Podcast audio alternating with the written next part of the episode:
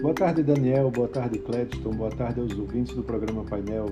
E vamos a mais uma semana econômica.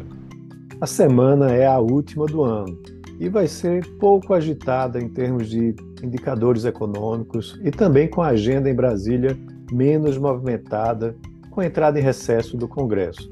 Mas ainda tem importantes acontecimentos para os investidores né, ficarem de olho. É, aqui no Brasil, no, na última quinta-feira, o presidente eleito Luiz Inácio Lula da Silva anunciou os nomes para mais 16 ministérios que vão compor o seu governo e afirmou que vai terminar de informar ou comunicar o quadro de ministros que irão compor as 37 pastas na, nessa semana. É, faltam 13 indicações que serão divulgados na segunda ou terça-feira. Também destaque para o índice de confiança ao consumidor da FGV de dezembro, que vai ser divulgado na segunda, e do resultado primário do governo central, o GPM de dezembro, é, também uh, resultado do setor público a ser divulgado nesses próximos dias. Já na segunda, vai ser divulgado o tradicional relatório Focus do Banco Central, o último do ano, né, com as projeções do mercado para os indicadores da nossa economia. O GPM de dezembro vai ser divulgado na quinta-feira. Há uma expectativa de alta mensal de 0,66%, levando a taxa para ficar é, em 5,7% no, encerrar, no encerramento do ano. É, é, isso para uma comparação de 5,9% do mês de novembro.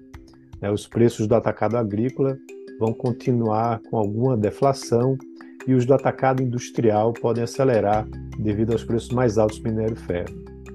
É, também importante, os dados do CAGED para novembro, que indicam os empregos formais, serão divulgados na quarta-feira e deve apresentar uma nova, é, um incremento adicional né, de mão de obra formal na nossa economia, mas com alguma desaceleração. As estatísticas monetárias e de crédito do mês de novembro serão divulgadas pelo Banco Central. Na quarta-feira, sai o resultado primário do governo central de novembro, é, onde se espera um déficit de 18,8 bilhões, e o resultado primário do setor público consolidado vai ser divulgado na quinta, e a estimativa é de um déficit de 22,5 bilhões. É importante também lembrar que a Bolsa Brasileira não vai operar na sexta-feira, dia 30, então, dia 29 é o último dia de operação da B3 no ano.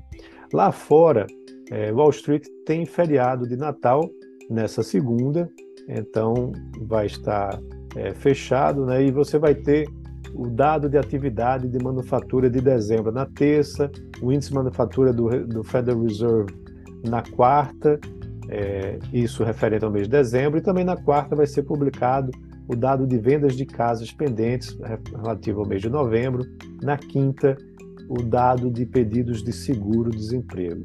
E o mercado vai ficar atento também à divulgação dos PMIs, né, que são os índices de gerência de compras de dezembro lá da China, que é um indicador importante, antecedente, que funciona como termômetro da atividade econômica mundial. Os PMIs compostos de manufatura e ex-manufatura serão divulgados na sexta-feira à noite.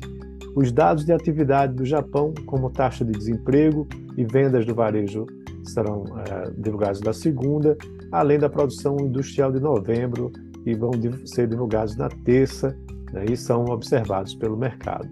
Então é isso, eu queria desejar uma ótima semana a todos e aqueles que têm me acompanhado né, os, toda segunda, né, os dados da economia, é, umas boas festas e ano que vem tem mais. Um abraço e até a próxima.